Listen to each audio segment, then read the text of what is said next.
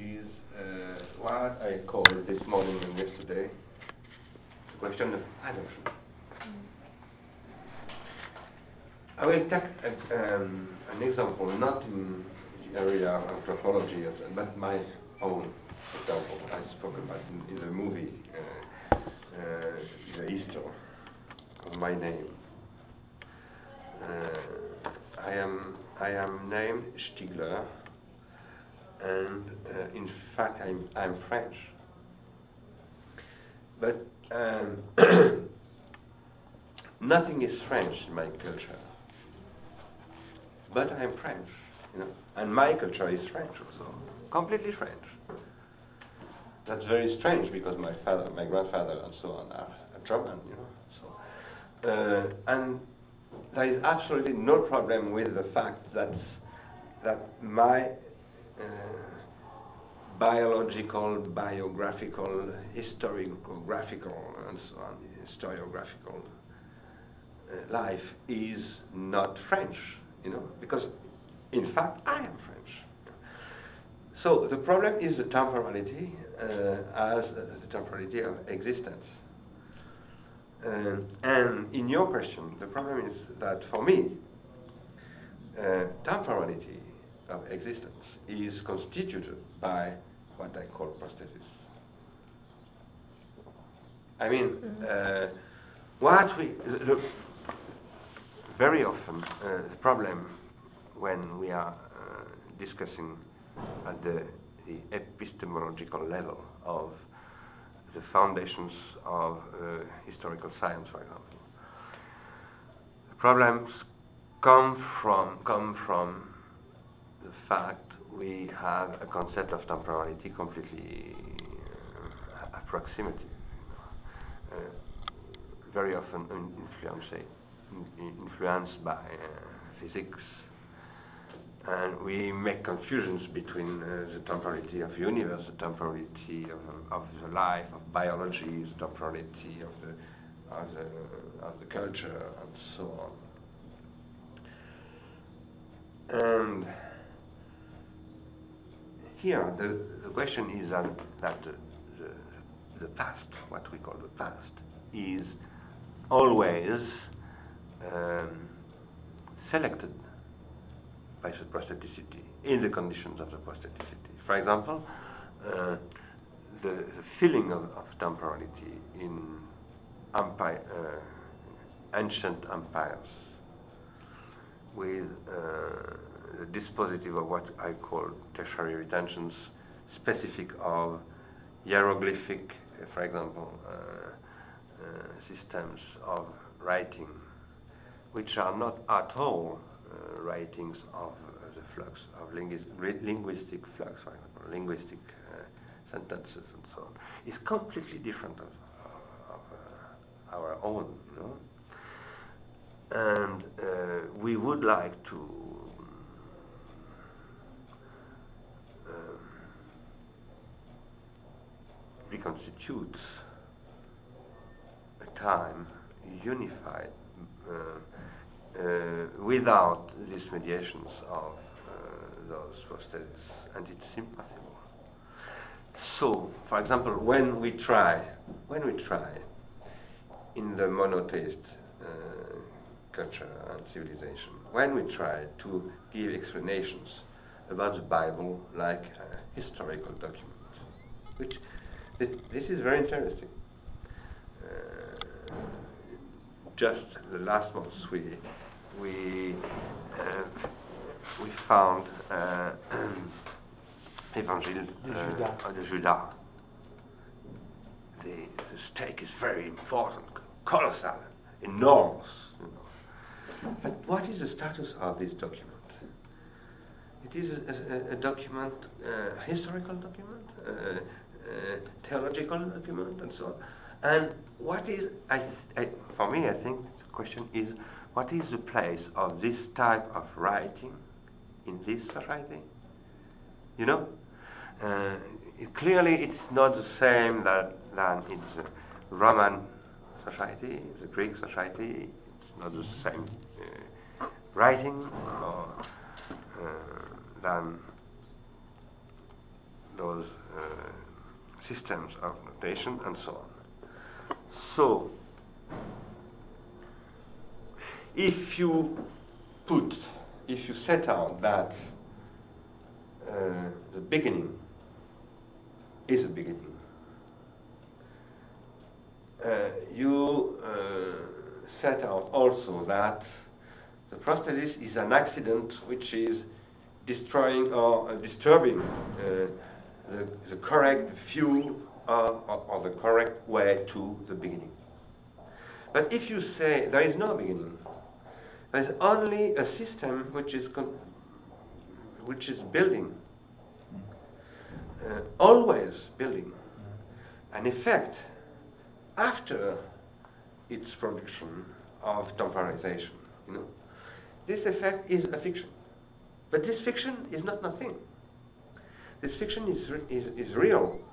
Uh, that's the reason for which I spoke before this morning uh, about Jefferson and the commentary of Jacques Derrida. Uh, when Jefferson says, "We uh, American people and so on," it is a fiction but this fiction is a performative fiction. So that is, it is this fiction is creating is creating uh, uh, a reality.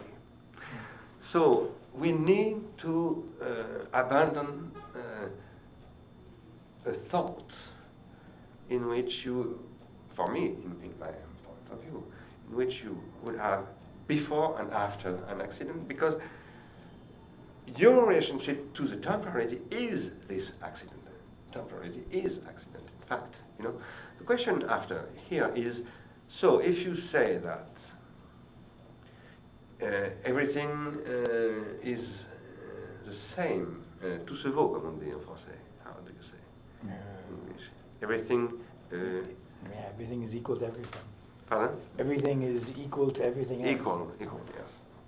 So it's a, a very big question because uh, it is skepticism mm-hmm. which is uh, behind this question.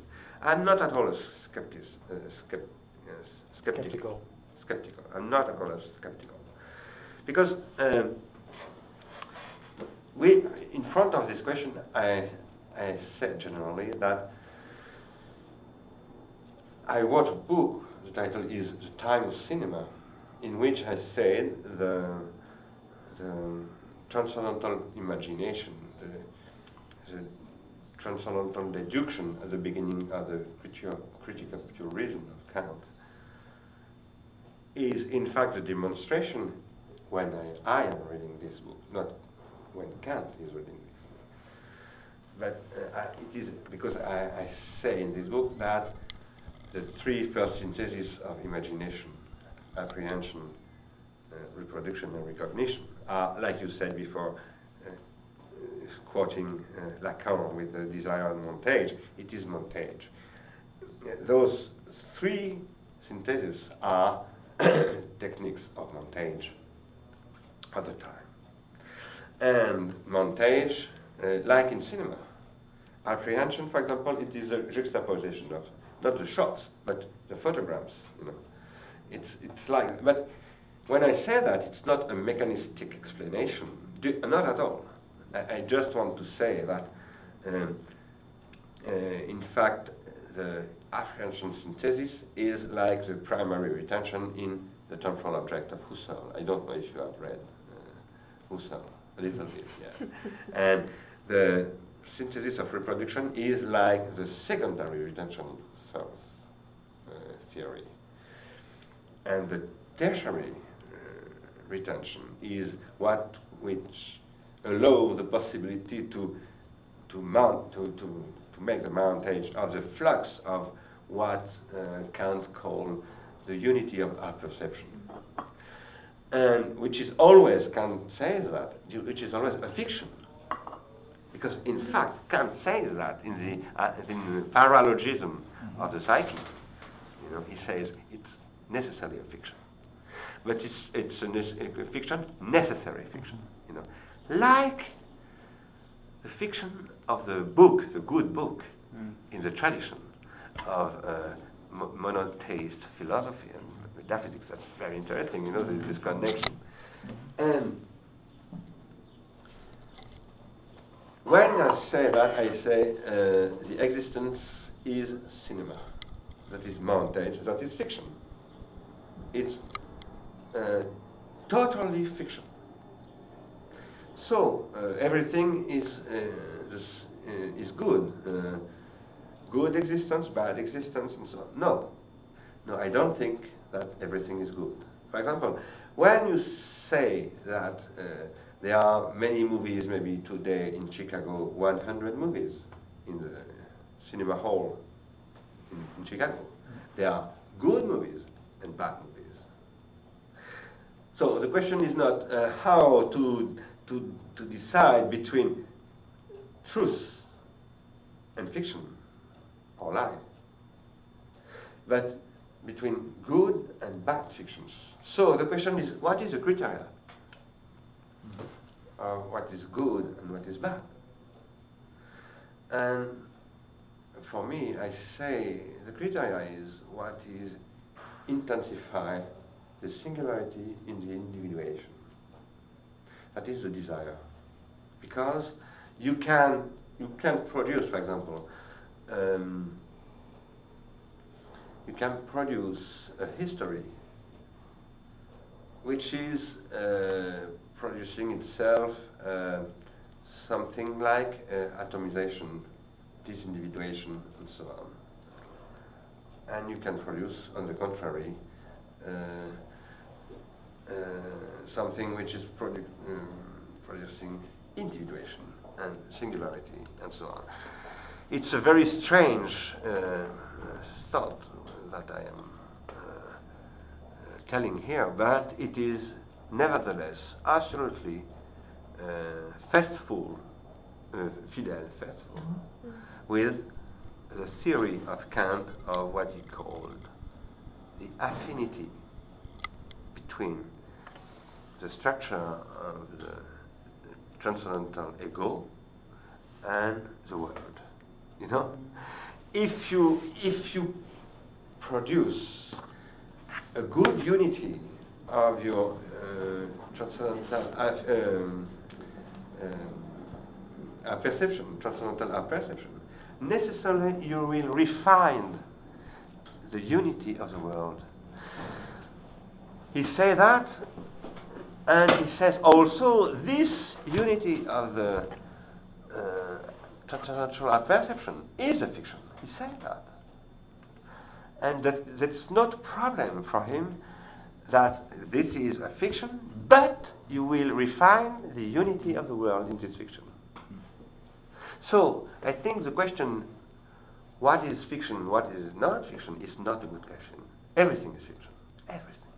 For example, yesterday morning, we were in the uh, quantum devices uh, and nanotech uh, center of Northwestern. And in this, uh, in those uh, center, institute of research, in fact, you are assisting at the destruction of physics. Destruction of physics. Because there is no physical law now. You can change everything. You can, so, yes, you have constants of the universe. For example, the speed of light. Yes, true, but it's very short for define physics, you know. Uh, when um, in um, 1969, François Jacob, a French uh, researcher in biology, had the, the award of the Nobel Prize for his discovery of uh, what is called now uh, molecular biology, and uh, particularly the stochastic structure of the replication of the DNA, you know, and so on, with chromosomic uh, combinations and so on. He produced a mathematical model of those stochastic combinations and so on, and he produced a global theory of Darwinism. And he said Darwin was not a scientific theory, it was an intuition. But now with me, it is now a science. It is a biologi- biological science. And he said, it is a science because now with the theory and those modelization, mathematical modelizations, we can explain why there is no communication between the exper experience of the, of the individual and the transformation, transformation of the, of the species. Species. species. And he said there is no communication between the nervous memory, not at all, not, not at all communication between the nervous memory and the, the genetic program. So Darwin was right and Lamarck was wrong. There is no possibility of an uh, inheritance of uh, acquired characters, the characters. But it was in 1969 nine years after, three researchers in England, Werner, Werner, Smith, and Nathan, using this theory and its models of what is life, as said Schrödinger, what is life. They use this theory for uh, producing new artifacts, prosthetics, but prostheticity alive that is bacteria. Using those bacteria like the called the messager, messager, messager, messengers, messengers, uh, capable to cut in the DNA in the sequence of mole molecular sequences and to transform the DNA. That is, in fact, they used the results of biology of molecular biology for destroying molecular biology, you know. And when we, we saw yesterday morning mm-hmm. the theory of the quantic theory of atom mm-hmm. Using for transforming the structure of atom, it is exactly the same question. That's the reason for which the, the, manager of Philips told me I, I am very afraid with these yeah. possibilities to, because we are destroying the structure of matter not destroying, but completely changing the rules of what is physics. Mm-hmm. Where is truth here against fiction? No, it's not against fiction, it is in fiction. That is, now we have to invent a good movie of physics, a good movie of biology, and so on. That is, in the words of what I, I told this morning, a good individuation. You see? I, I don't know if I answered your, to your question, but. Uh, but this is then, of course, very. This is a very different notion of history than maybe than what is usually thought of in the term. You know, when you say you're doing a history of the your history, uh, because in a, I mean, it's not a predictive history. Yes. Right. It's not a causal history. It's not a continuous history. It's a history of events. It could be a causal history, be. but uh, where the cause are motives. Mm-hmm. You, what you see? Mm-hmm. Um, my um, enemy is positivism. Mm-hmm. And I think it's impossible to produce um, a history which is not uh, a process of individuation. That is, mm-hmm. when um, Simondon uh, speak about the question of knowing if it is possible to know what is individuation. Because he says, me as a philosopher, I am in fact trying to explain what is individuation. He had he had yes, it's possible to know what is individuation, but by changing individuation. Mm. That is, if you know individuation, it's not the same individuation, so you can't know individuation. In fact, it's exactly the same situation in physics, uh, in rela general yeah. relativity of Einstein. You know, if you make an observation on an atom or on you transform. You transform it. It's impossible to observe it without transforming it. And I think it's in the human sciences. We are like at the period of Newton, when in the physics science, which are normally mostly uh, positives, in fact, there is no positivism now in, in, in those uh, sciences, you know. So we are using a model of scientificity coming from the, the 18th century, and you, we don't use the models of scientificity of the 21st century. So um, the question is, what are causes in this? Uh, because there are causes, there are events there are possibilities also, I think, of, I don't, I don't know if I would say predictions, but identification of trends. That's not absolutely the same thing. For example, in biology, it's impossible to, to anticipate how uh, um, a living being uh, could evo- ev- evaluate, you know but you can identify um, comment on dit le champ, the field, the field of the possibilities. And in this field, you can identify a dominant trend. Uh, that is a probability. But this identification is not um, uh, prevision or prediction.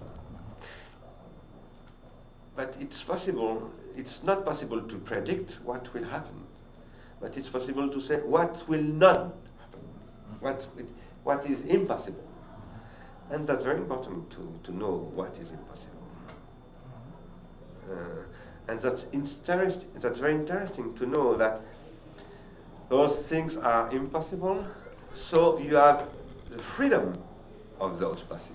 And this freedom, this question is exactly the question of freedom.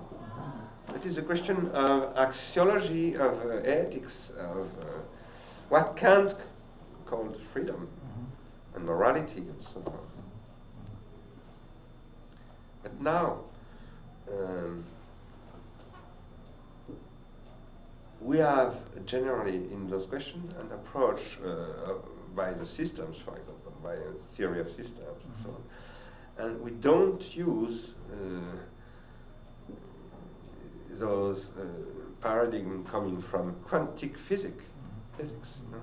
uh, the, the reference for Simondon about individuation is quantum physics. That's, right. That's the reason for which yesterday evening I, I told to, during the, the lecture, mm-hmm. I told to Mrs. Uh, I can't remember his name, uh, Razeghi uh, mm-hmm. from quantum devices, that uh, it was a, a question of quanta uh, a, ah, yeah. question of quanta, yeah. question of individuation. Really, it's really the case with Simondon. Simondon was at the beginning a, phys- a physician. Yes, he, met, he, he, he wrote about crystallography, and his wife was a very important crystallograph. Mm. And he studied physics with uh, Hubert Curien, the Minister of uh, Research in, in France. Yes. That's why he talks about crystallizing. Yeah, absolutely. Mm. Absolutely. I have um, a question about uh, this, the idea of writing a sort of history of um, of you know technical supplementation. Yeah.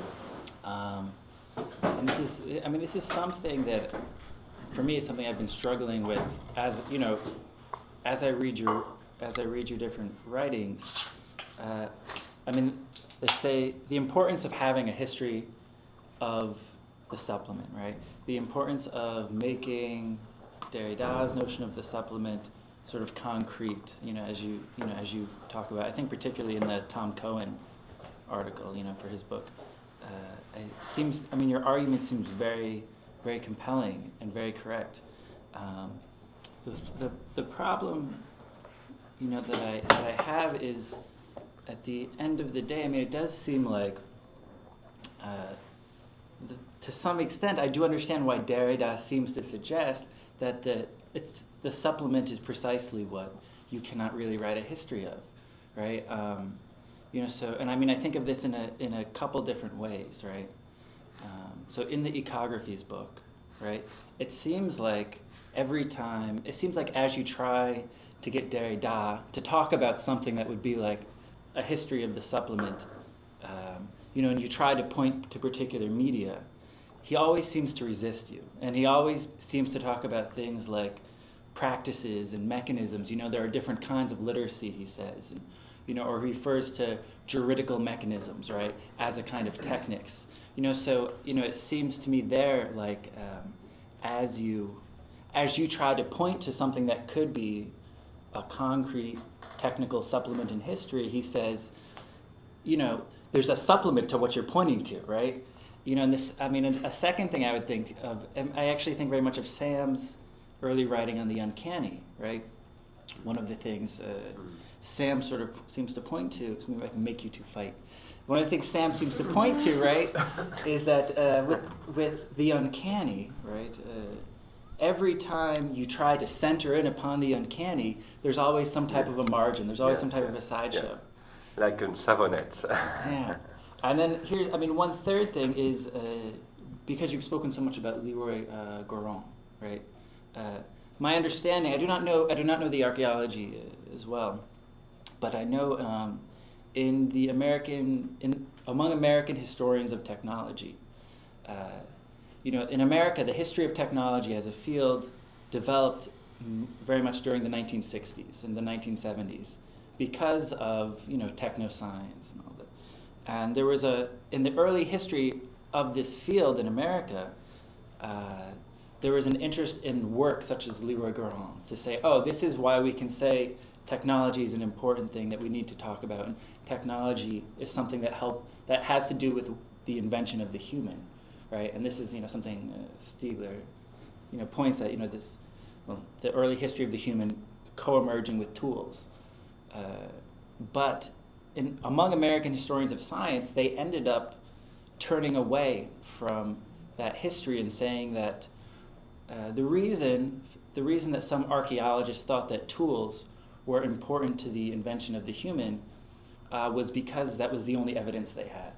Right. So you know there's there are many many other cultural things happen. You know you can almost look at it as a problem of tertiary memory, right?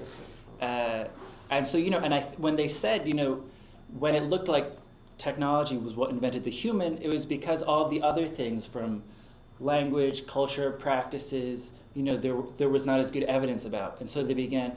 So, and I think I would like to say is that what they're arguing is that that technical supplement of the early tools, there was a supplement to that. They started saying, and that we don't have this, and which is, I think, maybe this is why.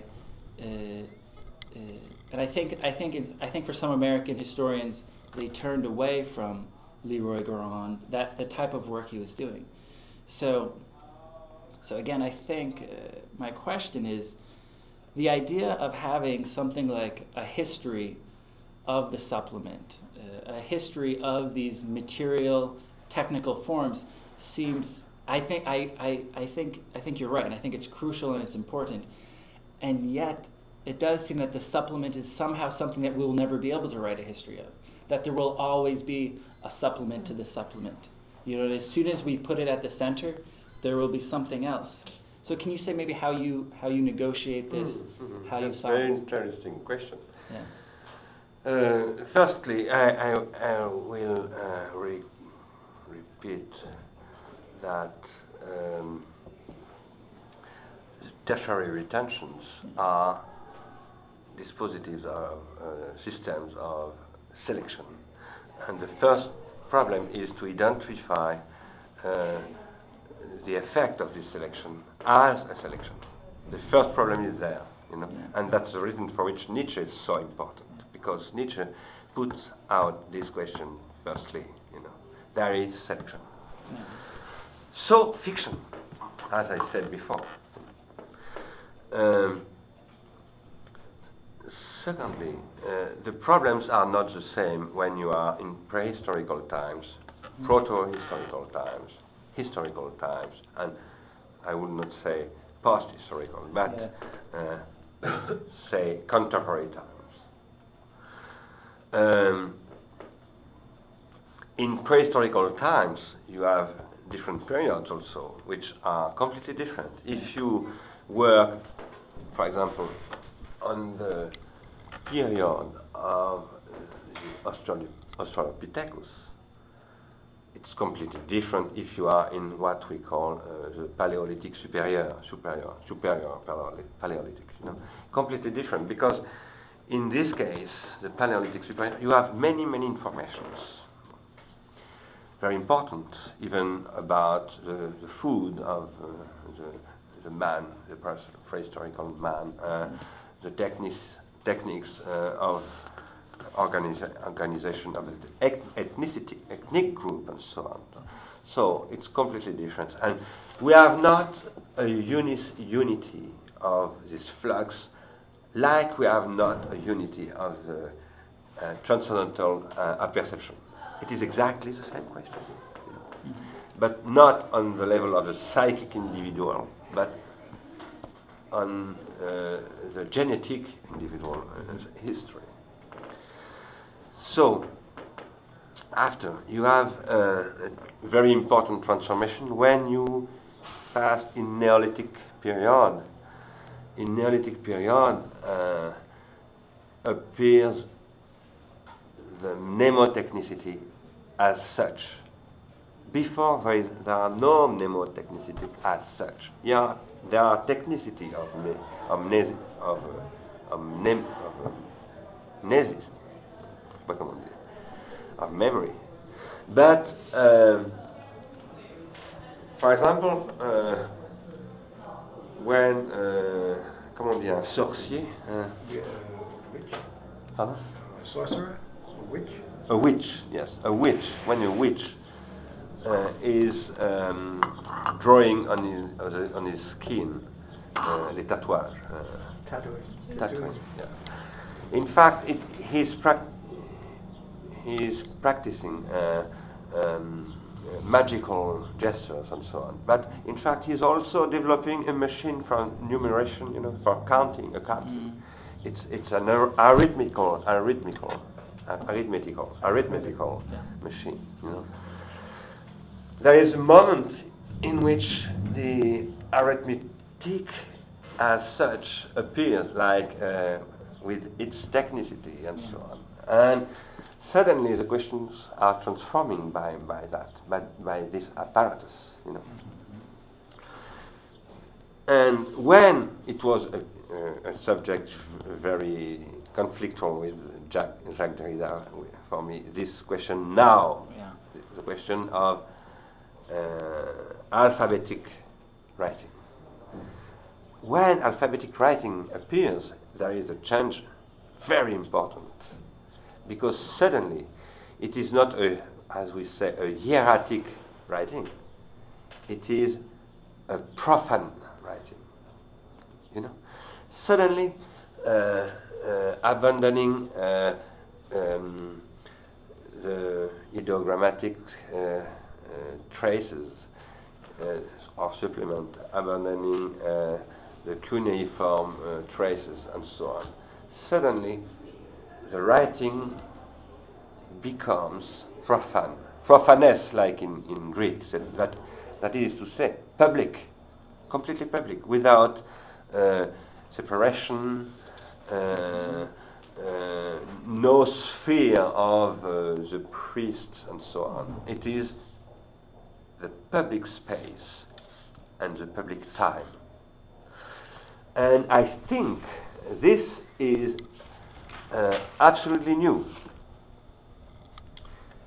Uh, like Neolithic, it's also uh, absolutely new, and uh, the the paintings in the on the rocks are absolutely new. There is always things absolutely new, accidental but new, but absolutely new.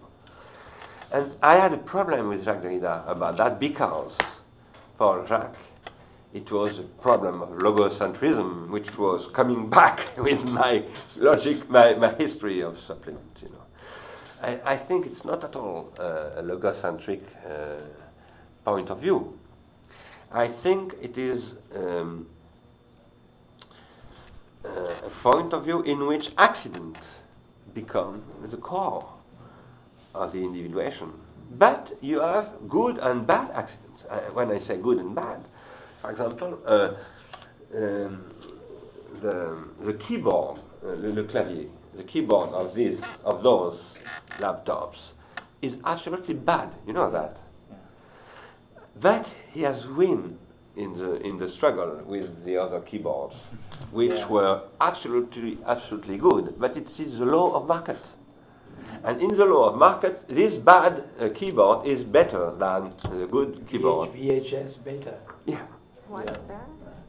Why? The ergonomic? placement is very bad. Okay. Yes, uh, uh, in the ergonomic point of view, Yeah. it's absolutely it's a scandal. This uh, this keyboard. It's, uh, because in the early typewriters, the keys would get stuck if you typed too fast. So they arranged To it slow you to down. make you type more Ah. slowly than you should, which was, you know, a hundred years ago was useful, right?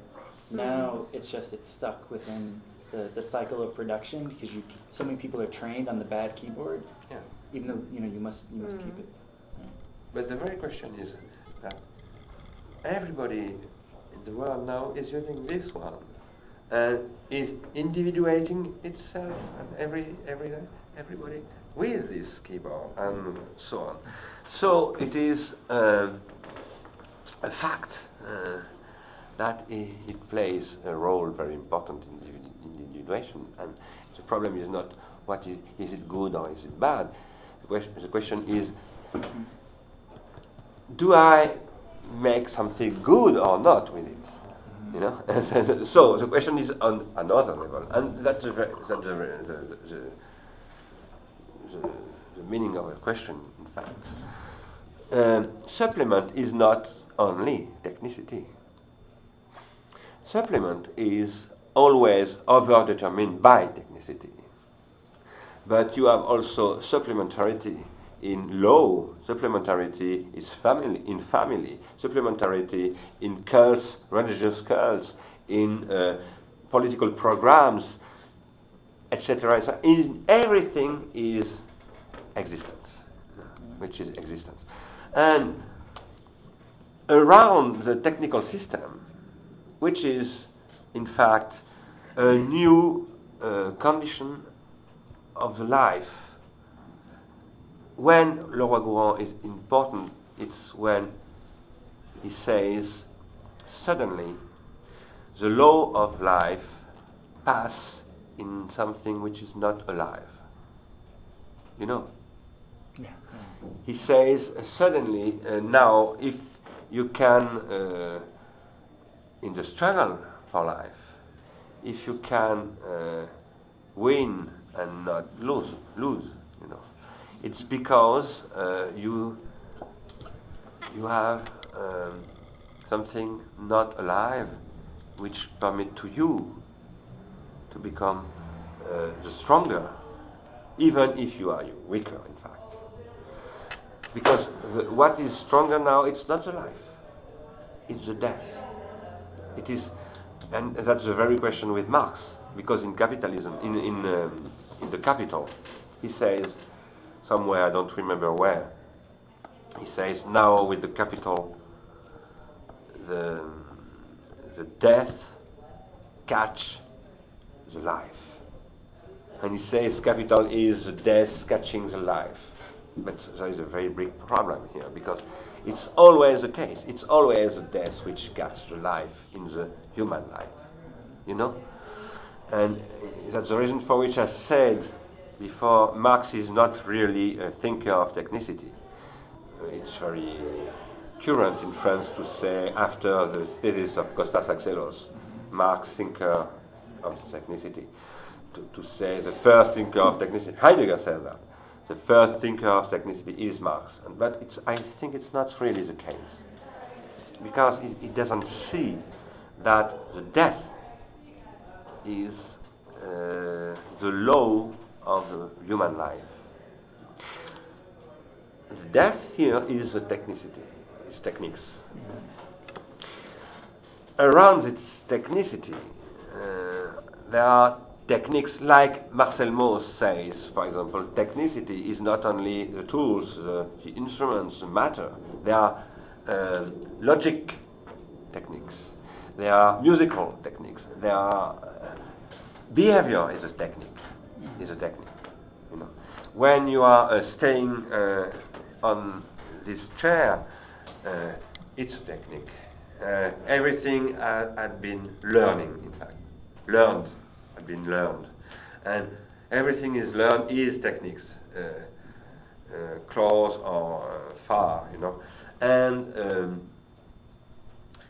the question so here is why there is why is there a privilege of uh, what I call techniques like tools and because those tools has have um, a duration you know. Uh, when for example uh, Leroi-Gourhan give a privilege to to the um, lithic tools lithic that, that is stones stones tools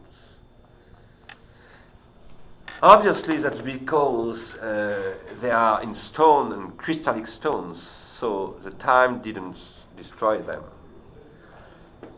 And you can say, uh, like many archaeologists, in fact, it was not destroyed, but there was many, many other tools mm-hmm. in wood, for example, or in vegetables and so on, who were destroyed in the time. Yes, sure. But this duration was very important but for the men at this period also. And this structured, you know, their, uh, their existence and their consideration for those techniques and so on. So, you must make a, a critical apparatus uh, for don't for avoid to comment dit délirer to to, to, to Fantasy. fantasy. Uh, against fantasy. Fantasize. Fantasize. Mm-hmm. For avoid to fantasize. With that, but um, because you you must remember that there was also other techniques, and that techniques is not only material techniques and so on and so on, but the materiality of the techniques is one of the uh, main reasons for which it is uh, producing uh, what I call epiphylogenetic uh, memory. Because your memory, my memory, nervous memory, uh, um, cerebral memory, etc., are absolutely uh, ephemeral. Ephemeral, that's correct? Ephemeral. Ephemeral. Uh, there is a, a, a thing a song in French I like very much. J'ai la mémoire qui flanche. Je me souviens très bien. Your memory is always uh, too bad, always uh, too short, and you need your agenda, your uh, uh PDA, PDA uh, yeah. laptop, uh, and this always, or a fetish, a totem, everything. But you need always something like that and this is materiality, which is the guarantee here. But this guarantee of the materiality is also the guarantee of the fictionality, of the, of, of the lying. Because mm-hmm. you can m- manipulate the materiality, transform it, and make a lie with that. You know? So uh, we are always between those possibilities, and uh, it's always a, a, negotiation. So you use the, the, the, verb, how do you negotiate with that? And it's a negotiation, precisely. You know, um, I'm thinking what you said about Marx. Uh, the, you remember the falling rate of profit, which you you know alluded to, is, if I remember correctly, my memory, I haven't read it in a long time, has to do with the precisely with the increasing amount of mechanization of the production process. Yeah. Because the profit that the pro- pro- surplus value can only be produced by the exploitation of living labor. So that uh, and the the machines are the uh, congealment or crystallization of dead labor. So in a certain sense, it's the accumulation of death that causes the the rate of profit to fall. And in so doing, ironically, or not ironically, sets the groundwork for what Marx thought would be a revolutionary situation. Because that revolution, so in that sense, you know, something like automation and uh, increasing uh, automation and so on was supposed to, uh, you know, uh, essentially exacerbate overproduction crises. Not sure That's not true, by the way. Yeah. You know, uh, you look at other one world, what you were saying about overproduction. Yeah. I mean, overproduction is overproduction is not a, in the Marxian perspective, is not a quantitative category. It's a relational category. Yeah. It's Mhm. overproduction in the sense of not uh, uh, verwertbar, not uh, uh, production that can't be made a source of, of surplus value, because that's what counts in this in the, in the system. Mhm. So from this perspective, it's more complicated because it means that both the technical and the and death, because they're the same. Because if you just read, if you just have the simple case of techniques being uh, congealed, dead hu- human labor, you know, past, as opposed to living labor, the percentage increases, and that's the basis for the revolutionary situation which, unlike a lecture we heard a little while back, I don't believe Marx ever thought to be inevitable, and so on. Yeah, but that was to be the, it was certainly the tendential, you know, the ten, as you say, it was the thinking of tendencies. At least that's the argument that our friend Marcuse makes in, in Soviet Marxism. You know, he says that the he says that the breakdown theory is invented and the others by Bernstein Mhm. uh, in order to justify social democratic reform. Mhm. Mm. Reformist theories, not you know, and so on. Mhm. Marx was not a, a breakdown theorist Mhm. in the sense of an of a automatic causal breakdown, but the, certainly a theory of t- tendencies. So I'm trying to think, you know, in, in terms of the perspective that you have there, that in some strange way you have both in Marx, in other- as I think Jacques shows also in the specters of Marx. On the one hand, the fascination with spectrality, with the with the technicity, with the automation, which is the objective, in a certain sense, the objective foundation for a revolutionary situation, which has as its symptom overproduction. One of the symptoms is overproduction. You're producing more, you can't find markets. Why there aren't enough living people with uh, purchasing power Yeah. to buy to buy it. You have you know you can't have machines buying buying it. so you have to find new markets. And you know, Marx he stopped writing Capital where he just when he was talking about the world, you know, the whole global system and so on. That was supposed to be the fourth volume. They never got to. Mm. Uh, but that tendency is there. On the one hand, it's living labor, which is the source of surplus value within the capitalist system, has to be, you know. But it's it's dead labor in the form of of, of mechanisms and technicity, historical accumulated technicity that uh, sets the conditions for uh, some sort of change, sort of, Mm. you know, so on. Uh, I'm just, you know, thinking out loud. This is not, I don't know what to, to make of it. It just strikes me that, you know, he's very ambivalent. I mean, I'm thinking of this as him being very ambivalent about. There's a humanist Marx, Yes. and then there's a Yes. Marx that's, Yes. uh, I agree. you know, that uh, there's a Marx that thinks teleologically, but then there is a Marx that thinks, you know, in a much more open, technical, Yes, absolutely. prosthetic, uh, Absolutely. and uh, um, yeah. And I think, in fact, uh, Marx is the first thinker of what I called yesterday the process of grammatization. Yeah. And uh, the, the desk uh, work in, in the machine uh, uh, is an attempt to, to theorize, uh, to, theorize, to theorize, theorize uh, what I call grammatization. That's clear. But as you said, it's constantly uh, ambiguous, uh, ambivalent with that. He's fascinated by this process, which is capitalism as such, and uh, also uh, afraid by, by this process. And uh, I think there is a problem not solved um, in that. And course. we are we have now to, to, to explore this this difficulty. Uh, I think it, it is a difficulty for us now because it's now that we are really showing uh, what that that means. Uh, the the implementation of work in machines. Uh, at, at the epoch of Marx, in fact, it was a very, very little part of, of the work, you know, which was concerning by concerned by, by this uh, ten, this trend. In fact, Yeah. it was completely uh, ridiculous Now it is massive. There's some, uh, in the part of Marx you described, there's some kind of sympathy with the Luddites. I mean, there's some kind of, he sees the potential in, in unrest, uh, what happens when human labor is made irrelevant. You know, I mean, he sees the potential there for revolutionary activity.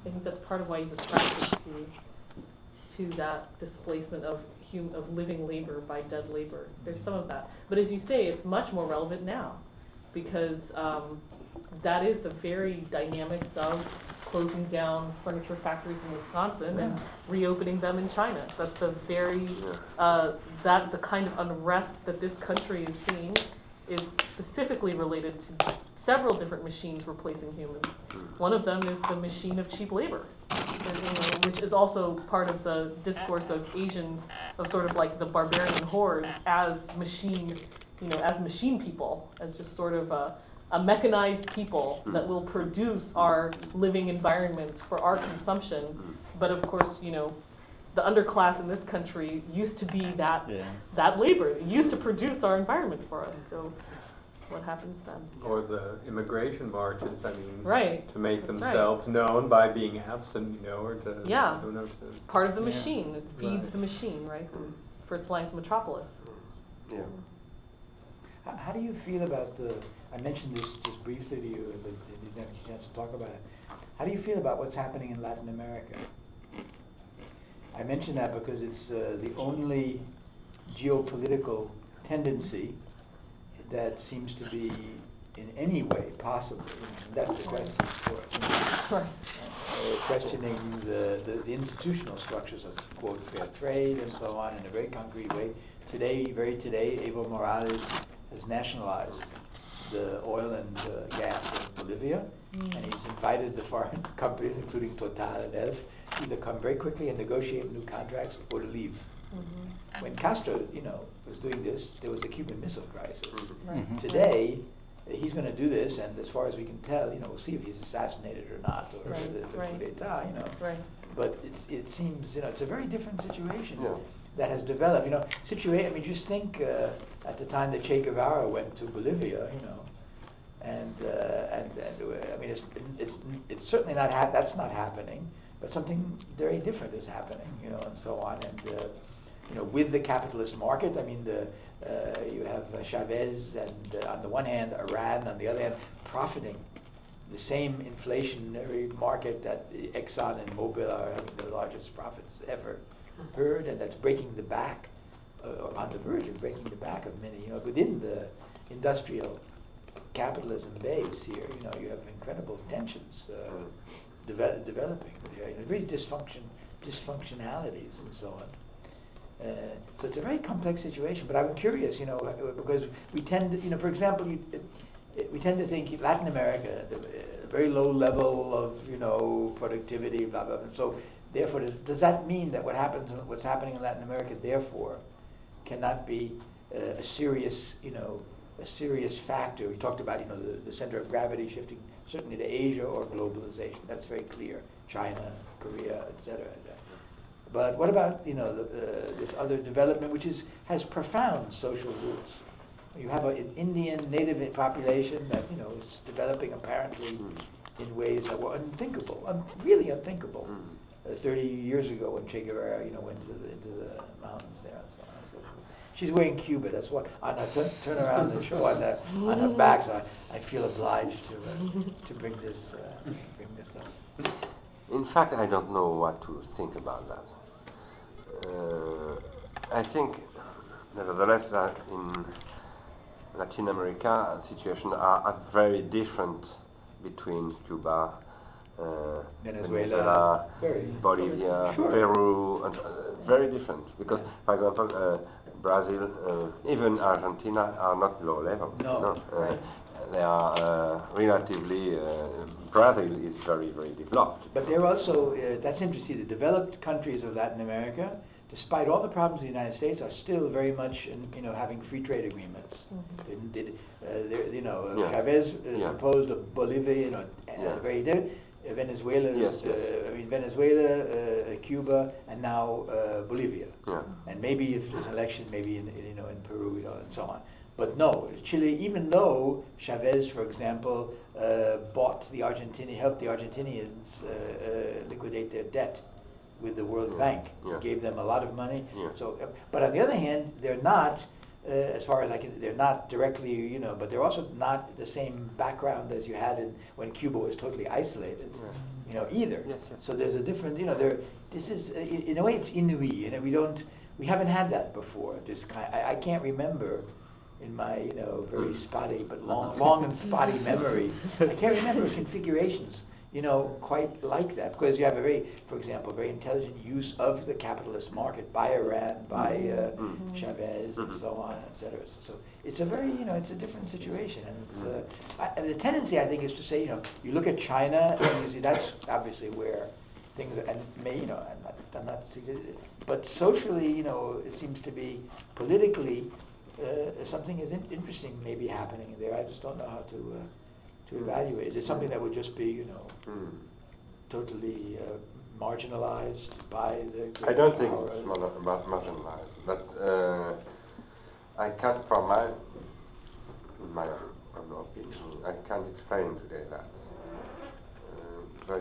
And, and Cuba and Venezuela are also very different, as, as you said. Totally different, but uh, Totally nevertheless, in certain areas, able to make uh, Yes. uh, an interesting alliance Yes, and to yes, set up a possible alternative. Absolutely. Because they're really questioning the idea of free trade. I mean, the, the way it- the American, they're que- it- it's a very, it- it's much, m- in some ways, well, in some ways, it's a more direct challenge to a kind of American hegemony than uh, the Chinese. Right.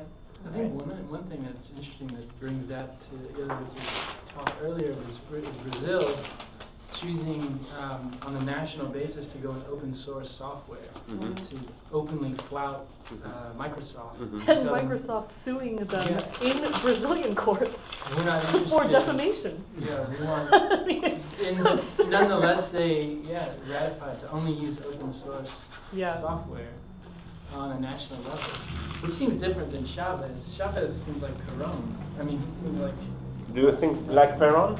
not so different. Yeah. You know, Oh, no, it's benefiting. quite, it's quite different. I, I see it almost in some ways the opposite. For example, if there is a uh, if there is a guiding principle of, of the Chinese foreign policy, it seems to be uh, what the French call rentabilité. You know, they will make agreements with uh, you know whoever in Africa in order to have energy sources.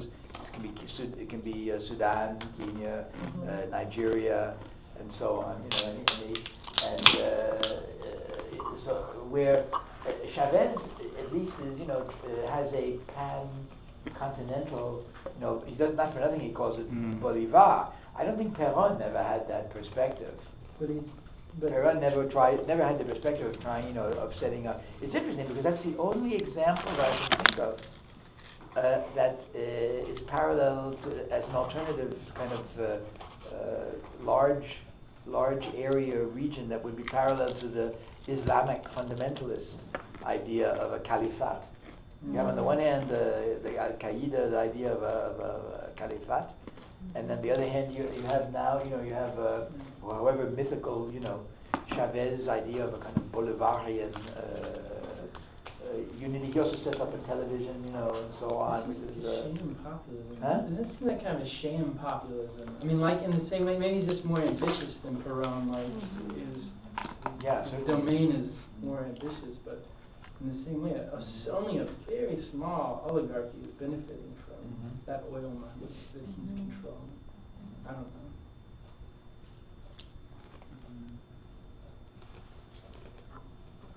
I feel the question with Latin America, though, that I am interested in is what has Latin America learned since Chile, for example, since Allende, you know, that protects it from the CIA, for instance? I mean, how has uh, the U.S. not been able to exercise the same kind of control there that it did throughout the 60s and 70s? It's, Yeah. it's incredible that in such a short time, just a couple of decades, Mhm. you know, you think about how long colonialism lasted as a machine that Mm. could not be broken despite, you know, large revolutions against it. And without that same kind of military defiance, Latin America has been able to fend off coups. I mean, it's, you know, there, there has been this way that it has shored up its, um, its counter hegemony or something via the, you know, vis-a-vis the U.S.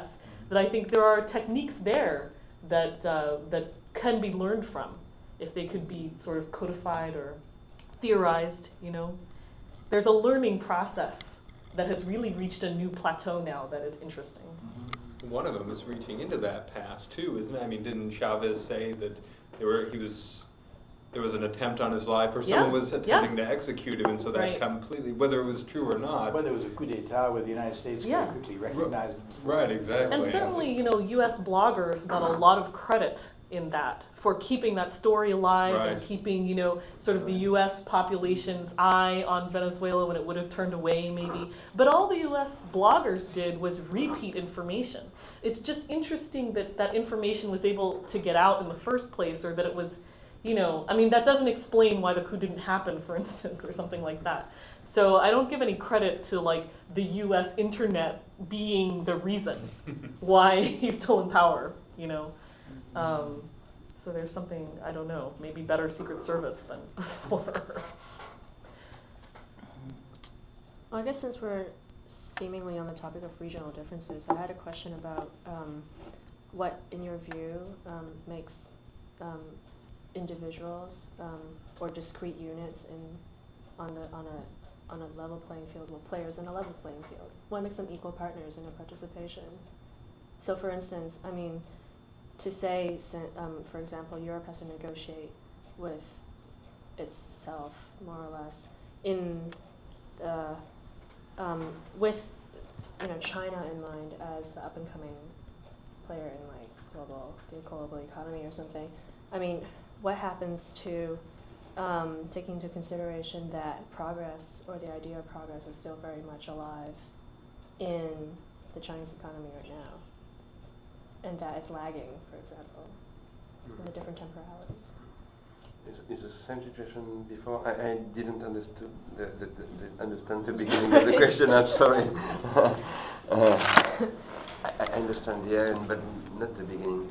Uh, What makes what what makes for equal or um, well yeah what e- what makes for equal um, um, playing partners or, um, equal um, players on the same field of analysis If for example um, the um, use of technologies does have different, um, I guess, temporalities, you know, um, depending on which region you're looking at, or if, um, ideologically speaking, the, um, you know, use of cars is not, I mean, far from being obsolete, for example, in Shanghai, you know, whereas, yeah, the, the, you know, the bicycles, I mean, the, the, the distance from the future is very different, yeah. you know, between Shanghai and like some place like Copenhagen or something. So, I mean, what makes for the um, equality of players on a certain field in this participatory model, Yes, I see. right? And in that case, I mean, what, what then also takes into account these differences, Mhm. which seem constitutive of precisely the um, process of globalization. Mhm. Okay. Yes. In fact, uh, I try to analyze uh, the process in individuation. I said this morning uh, there are in the individuation the three dimensions, which are psychic individuation, collective individuation, and technical individuation. But in fact, uh, the collective individuation distributed in on the two other dimensions is uh, always um, organized itself uh, by l- not local but uh, specific uh, systems. I use um, the word system uh, with, with uh, with quote because uh, this word of system is problematic, but uh, interesting but problematic. Um, when uh, a technique is coming, uh, for example, is adopted by a community, very little community or a very big community, like, uh, like a family, for example. Uh, my refrigerator is, uh, this morning, you know, or uh, by uh, sometimes by the global community of the humankind, for example, with internet, because internet is at the beginning global, you know, and it is conceived for being global at the beginning. It is, it is the idea at the beginning. Worldwide. Yeah, worldwide, exactly. Uh, in all those cases, the question is how uh, these techniques will connect with local systems. And those local systems uh, can be very, very uh, different and above all, the articulation, the, the combination between those systems may, can be very different in a country or in another country. In another country. Uh, what are those systems? Firstly, the first system is the geographical system, physical and ge- geographical system. Um, it is a system. You know, here there is a system. The Michigan Lake is a system system very important, very important. In, fact, in, for the, the life of the, of the, of the, of the trees, of the, the birds, or, and, so on, also, of the fish, also. It's very, very important. It makes a, a local ecological system. And uh, in our um, uh, uh, milieu, human milieu, we have uh, a lot of uh, systems on milieu, technical milieu, which are in, in combination. You know, uh, for example, if you have a car,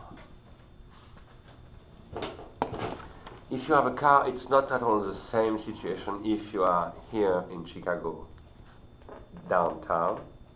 If you are in Evanston, uh, at the end of the l'autoroute when you have many, comment, like les, short drive. les nids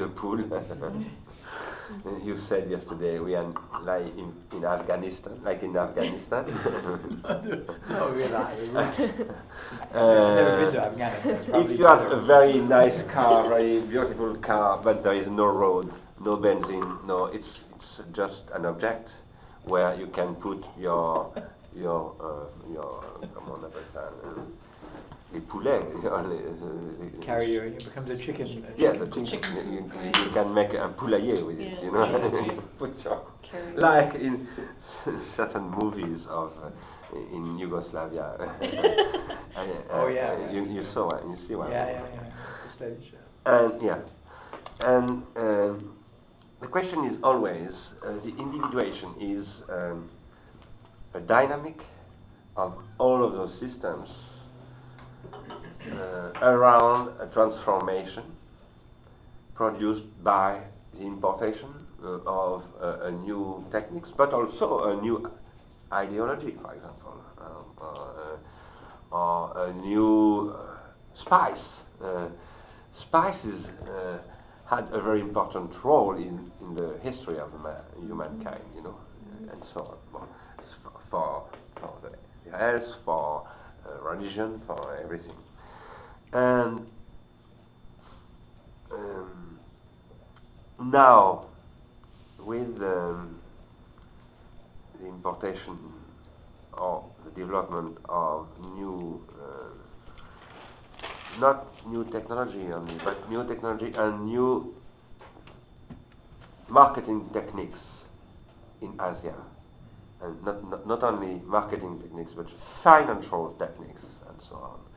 Which, because technology is not only techniques, technology is techniques with science, with law, with uh, techniques of marketing, and so on and so on. That, this is technology. And generally also university uh, and so on. Uh, all of those apparatuses. There is a new dynamic which is uh, installing, and this dynamic uh, um, is uh, producing, I don't know what is happens now in Asia and particularly in China and in India because I don't know China and I don't know India. But um, we can see that suddenly uh, there is a combination of systems which is absolutely efficient, uh, absolutely uh, um, dynamic precisely. Why? Probably. Uh, I, I, had a discussion with uh, uh, the vice president of a very important company in France, which is microelectronics.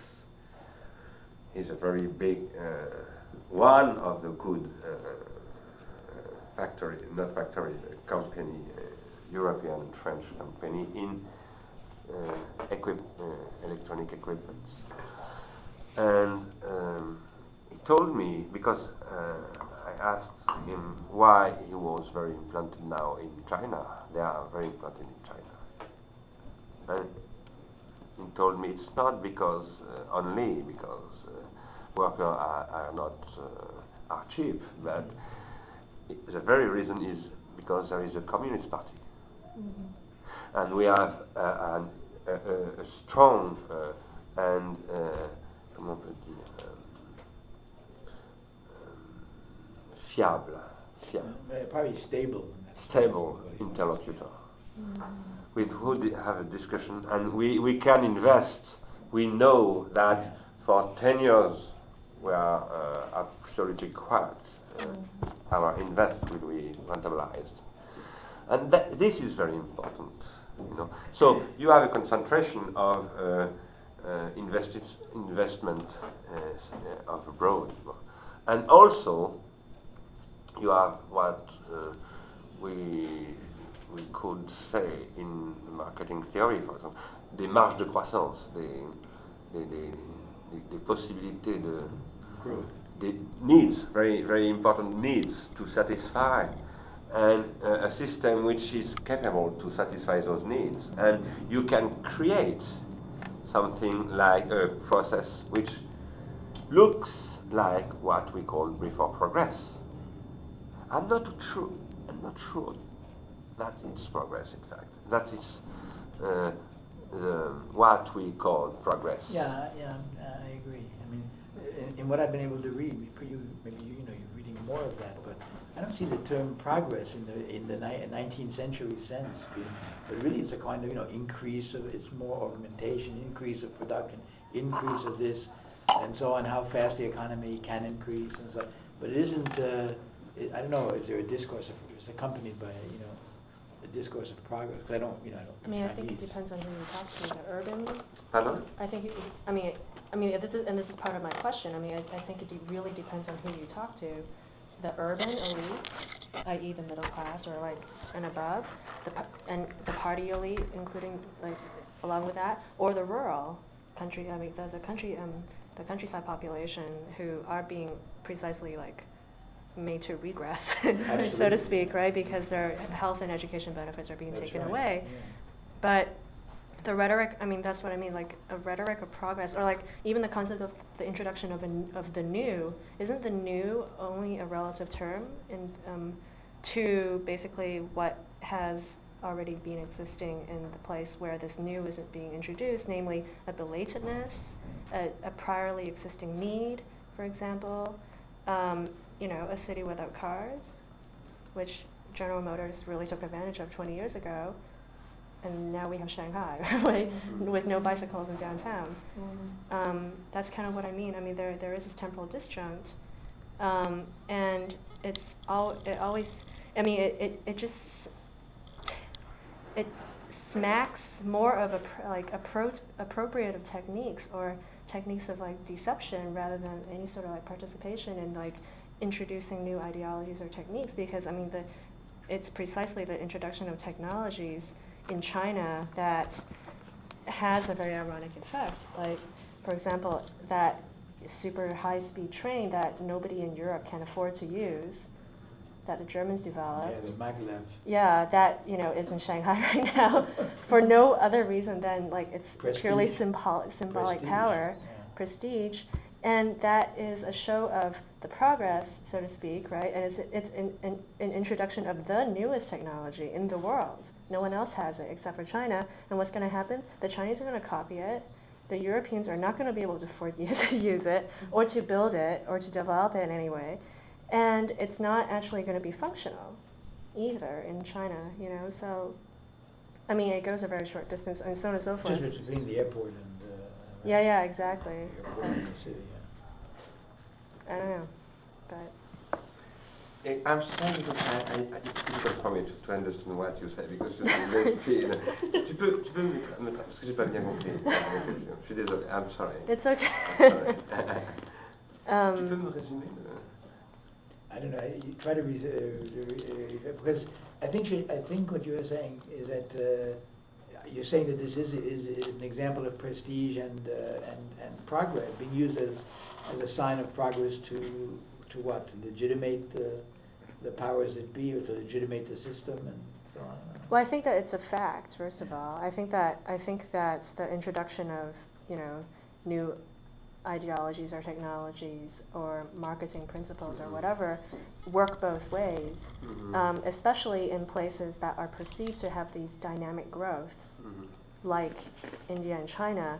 And I mean these the the dynamism of these systems, so to speak, um, especially in places like China and India, have been prepared since the 19th century because of the history of colonialism. Um, and as such, there is this. I mean, and China hasn't been allowed to be developed for a number of reasons until the middle of the 20th century. It missed out on the Industrial Revolution. Um, you know, it wasn't it wasn't allowed to develop until 1980, in in, in effect. Um, given this belatedness, I mean, isn't it? And given this belatedness in relation to the rest of the world and rest of the players, then on this playing field of you know the globalized economy, isn't it less? I mean, wouldn't wouldn't it um, be less descriptive than um, maybe prescriptive or anxious um, to call China a participant in this economy then um, perhaps um, I don't know some I mean some some some other kind of um, individual so to speak. I mean how is how is China even perceivable as an equal participant in this in this model of like you know communicating between different Is players? So is the question, maybe there's a different way of spinning it. Mean, so like, for example, in the context of individuation, right?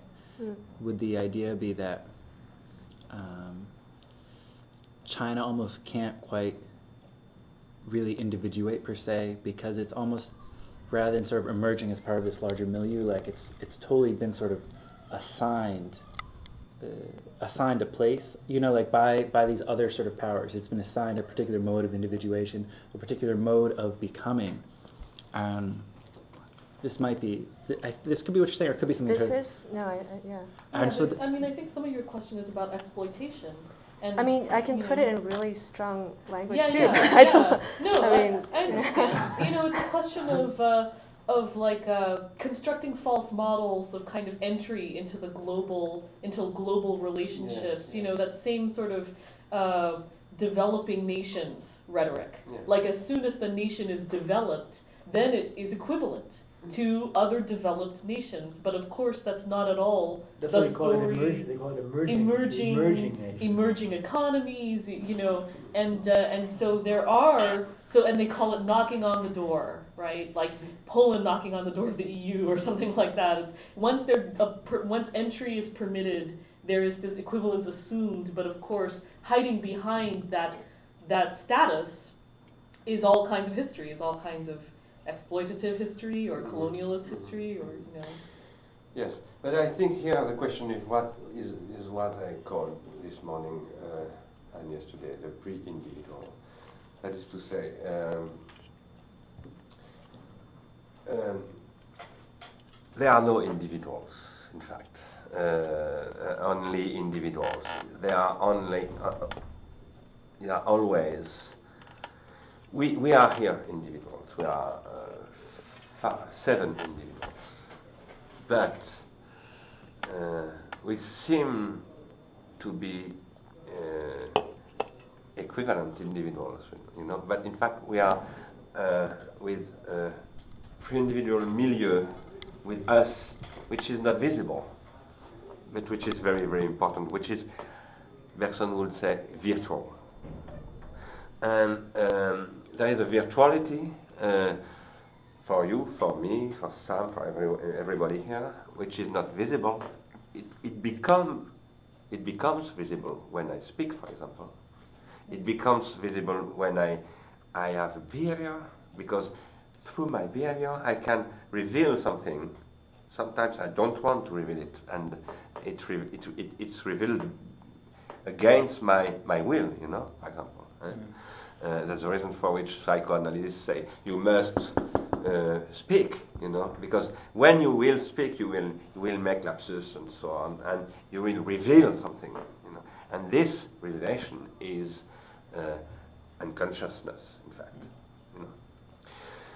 not unconscious, unconscious.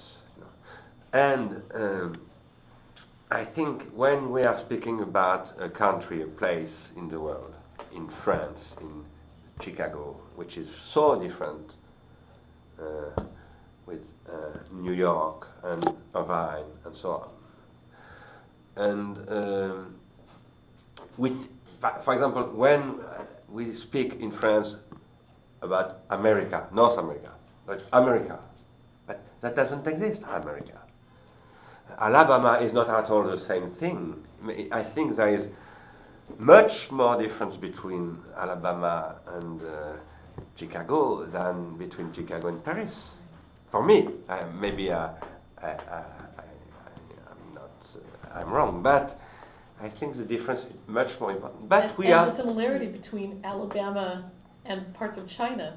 I Maybe. Mean, you know, that, that is more similar, with Alabama begging for Japanese car companies yeah. to build factories there. Oh, yeah. So yeah. yeah.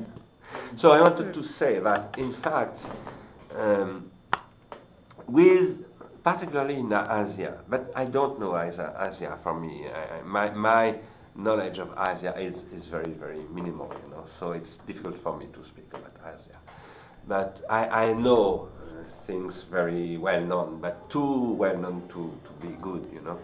Uh, nevertheless, in Asia, it's clear that there is a dis- disposition for a pre-individual milieu, which is absolutely specific. And uh, in relation with which the individuals in Asia are always now, I don't know in which conditions exactly, but uh, the link, uh, I have friends in, of China in Paris, for example. I, I know that the relationship to um, this uh, pre-individual history, milieu that is history, is, is very important. So, uh, when I said before, uh, you have, some have, I have, virtual milieu, pre-individual milieu, which is not visible. We have also connected from yesterday evening, afternoon. We have created uh, by discussion connections, you know, and the, those virtuality became actuality. Understand?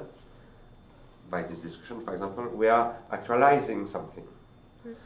And in this actualization, we are constituting a group, which is the group of somewhere in Northwestern and so on, during the invitation of a professor coming from France, which is named Bernard Stiegler. And uh, this group is a, a, very little group and very short group, very uh, temporary. Yeah, temporary, temporary group. Maybe it, it it will continue, maybe it will disappear, and so on. But um, there are other groups. For example, for my myself, I I am in many groups that I, I don't remember, I don't care now about those groups. That in fact they are uh, in the dynamic of what I say, for example. They are present in the dynamic, like uh, what Jacques Derrida called also the revenants, phantoms, spirits, and so on. And that's very important. Very important.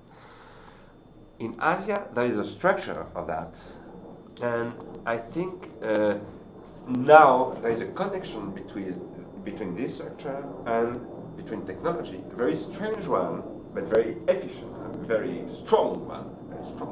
I don't, I can't explain why, because because I, I, I don't know this part of, of the world, but I think there is something very important. So, I answer on the principles.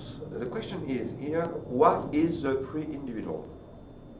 Or more precisely, what are the pre-individuals? Because there are always several and many, many. And the question is how the connections between them are uh, efficient or are uh, uh block, uh, blocked, making blo the block blocked, mm-hmm. blocked. Because you can have a pre uh, uh, a dynamic in, in a pre-individual milieu which is opposed uh, to another dynamic of another pre-individual milieu, and uh, there is a neutralization, you know, something which is uh, nothing in fact. So I think in this part of the world, around Asia and India now, there's something which is uh, producing uh, a dynamic, very strange, very fast and in which obviously uh, there are um, strategies for playing with uh, what you said before about uh, the colonialistic uh, uh past of those regions, uh, the imperial past of those regions, uh, the communist past of those regions, and so on. And this sedimentation of, of mechanisms, because it's not mechanisms, but of those other determinations, Uh, can be exploited and uh, can be uh, exploited by local capitalism, but also by uh, international capitalism, uh, by uh, FMI, OMC, comment on dit MC, l'OMC. World Bank. World Bank and so you know. Mm-hmm. And uh, it's a very complex phenomenon. Very complex phenomenon. And uh, now, uh, my, I, I don't like to speak about that because, uh, this part because I, I think I'm not uh, legitimate legitimate for speaking about that. I, I don't know the, the, the, reality of the place, but from very, very far, uh, my uh, opinion is that uh, I read um, last year, uh, at six months. Um, of distance, that a first uh, uh, inquiry which uh, said that there was in in China something like a depression. There was 50% students in China who were uh, identified like uh, depressive. Uh, depressive for uh, with medical uh, uh, diagnostic, not not general, but with medications, with drugs, with link with the, the doctors and so on, or the hospitals. And uh, six months after, I, I read that it was now uh, the, the country of suicide, the first country of suicide in the world. And I thought that that is the very problem is here. That is, that's all, that, that was the reason for which I, I said it's not progress. It's uh, what we call in French surchauffe, in surchauffe. That is a burning situation. Overheating. You know. Pardon? Overheating. Overheating. Yeah. And um, there the question is precisely, uh, precisely individuation. I told you that our friends uh, coming from China in, in Paris, uh, very good friends, because one of us was uh, in France during the Tiananmen uh, demonstration, and he decided to stay in France, and he, want, he didn't want to come back. And after it was very, very difficult to come back. It was too late, and I found it for him a, a, job, you know. So we became very, very friendly, you know, and uh, we have. Uh, and now he's uh, very well known in Paris because he's the chief of the department of Asiatic uh, library in the National Library of Paris. And he has a very good situation. And uh, now he, he, he come back to, to China regularly, Mm. seeing his family and so on. He has uh, many, many friends there. And he has becoming French because it was Tiananmen, it was in uh, 90. 89. nine, 90 years. And now he's French. His, his children are French, uh, speaks French and so on. And uh, he has uh, coming back to China uh, 15 years ago, uh, later, you know, and uh, he has a point of view of China very interesting, very interesting, and speaks to me about China. And he knows very well my, my work because he translated my first book in, Ch- in Chinese. And uh, we have a discussion about this question of individuation. And he, he thinks, like I, I try to tell you now, that there is a very big problem of individuation because China was a very strong process of individuation, very strong, very specific also, and I think very, very different of the, the, the system of individuation, of process of individuation of the Western societies. Very different. And suddenly, we can see technologies coming in this society, this civilization, and suddenly, je ne sais pas comment dire, disturbing uh, very deeply uh, this process. And my question is, is it so deep that we think? What is the level of, of the disturbing? Only on the surface? Only maybe on the deeper uh, levels? Everywhere? Uh, I think it's, for me, it's absolutely impossible to understand that. But I think it is very complex. And I am sure there are many, many levels, you know.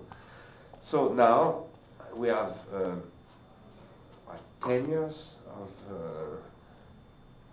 uh, of time distance, historical distance, 10 years, Mm. it's very short.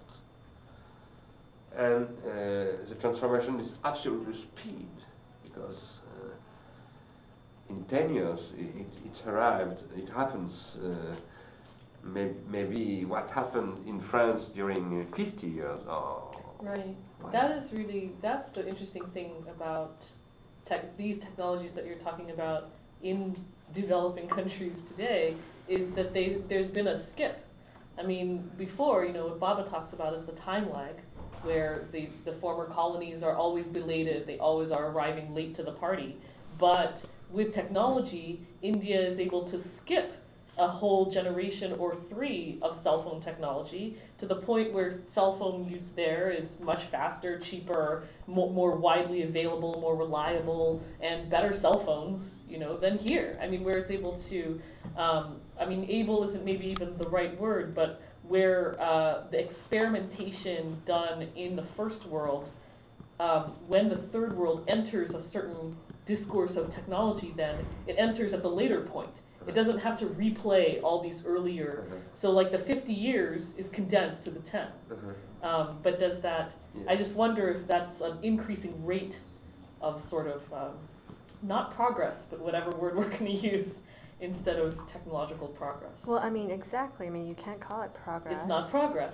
But so it's it's not simply that they skipped a few generations of cell phones, Yeah, right? yeah. Or that all of a sudden people are like coming up from like the peasantry and owning a And- Mercedes or something. Right, right, right. You know, it's It's something a else. mix. Well, it's a mixture of like, com- I mean, a, again, that train, Yeah, yeah. that damn train that nobody's gonna use. You know, I mean, right. it's you know, it's only only China would ever have Mm. the ability to like have such a train. Mm, You know, mm. nobody else would, and only China would ever be able to like have such a train and not use it. Not using. You know, at, at least in the way. I mean, I mean, do, come, do in a way strip it of its function and like replace it with sort of like symbolic, sort of like really simply Totally. function, right? Yeah, yeah. Um, and, and I think, I mean, as I, I was trying to say, not very clearly, but I think this has to do with the belatedness, you know? Mhm, It has to do with like the late point of entry. Um, that forces it, I mean, that forces it into a position where it has no, no um, choice but to catch up with. Yeah, yeah. I mean, the way you phrase it, it almost, the way you formulate it, it almost makes it sound like an identity crisis. Of I like an it almost totally an Oedipal kind of, you know. Maybe it's my own No, no, but I mean, I, Right? I understand that. I mean, the, how is culture, you know, how is culture defined right now for those nations especially? It's a real question because you can't ever repeat the kind of self-definition of culture that France had, that Germany had. You can't ever have a classical, you know, you can't just say, now begins our classical era. so over the next 20 years we will develop our classical, you know, what it means to be of this culture. You can't, uh, You can define that. recognize certain similarities, so like China buying that train is not so different from World's Fairs World's in the United Fairs, States. Expos, or- Or a town in Arizona buying the London Bridge. Right. Not even for a bridge, just to have it there as a sort of, you know, penis extension or whatever in the middle of the desert. So I think you can recognize things. Well, there's a different symbolic value, because, I mean, it's not an accident that the Chinese wanted that precisely to connect the airport to the city. Mm, Because that was, you know, showing a certain, you know, precisely, uh, uh, supposed to be the, the, the, the relationship to the international, you know, markets, trades and so on, uh, that was linking up at the highest technological sort of, um, uh, level, you know, certainly not a bridge being put out, you know, to be admired as an aesthetic uh, you know, object, but, uh, so that when it doesn't, in a way, it- the model of it was precisely as a kind of s- overdetermined symbolic Mhm. symbol of a certain functionality, of a certain performance, and so on, Yeah, and certain connectedness, so that then when it becomes an aesthetic, if it if it doesn't function, I don't, I don't know what's, what's been happening with it and so on, or if it then. Uh, Well, nobody rides it. That's because for it's, one. too- it's too expensive. Yeah, exactly. It's way too expensive, and so, I mean, that's, that's, uh, so it- it's just there as a, uh, but it- on the other hand, it's interesting because it, uh, it, uh, it- it also might suggest uh, uh, how, uh, if there is a, if there are tensions in that country, which I I gather there are, uh, that it might have to do uh, with uh, the development of a certain, the separation of a certain type of symbolism. In other words, the technology is there, but it's only there for the extremely wealthy. It's not, it's not even there to be economically, you know, economically uh, rentable. It's there only, so it's, it's, it's a little bit like uh, a luxury watch or a luxury, you know, the luxury commodities that are the one part of the consumer economy that is doing, you know, very, very well. For example, in the West, I don't know, you know, and so on. It's sort of this, uh, so it would have a symbolic value, but that also could be given the history of China, given a certain egalitarianism connected with the Maoist, you know, uh, that could be extremely, you know, extremely tension-producing. Uh, a kind of deliberate, almost a kind of inversion. You know, it's interesting listening to the discussion. Uh, it strikes me that your conception of, of prosthesis and of artifactuality and so on, it's very easy, as we see in the discussion here, for it to be identified with certain technological objects. and then, you know, you say, you're, you know, you say uh, that it includes organizations, habits, this and that, and so on. Yeah. And then you're, you're, you're using it, you know, in a way which is precisely not limited to a train, you know, a maglev train. A maglev train is just one. But, you know, but the word prosthesis and the notion of techniques, or, you know, well, there it's difficult, it depends, Right, you know. Uh, if we, in English, the word technique would not be identified with an object. uh, Mhm. and in French, I guess, also, you know. Mhm. But the, the word techniques is an artificial, by the way, you know. And the word technology would be identified with, uh, with, it wouldn't be identified primarily with organizations. It wouldn't be identified with artifactuality, technology.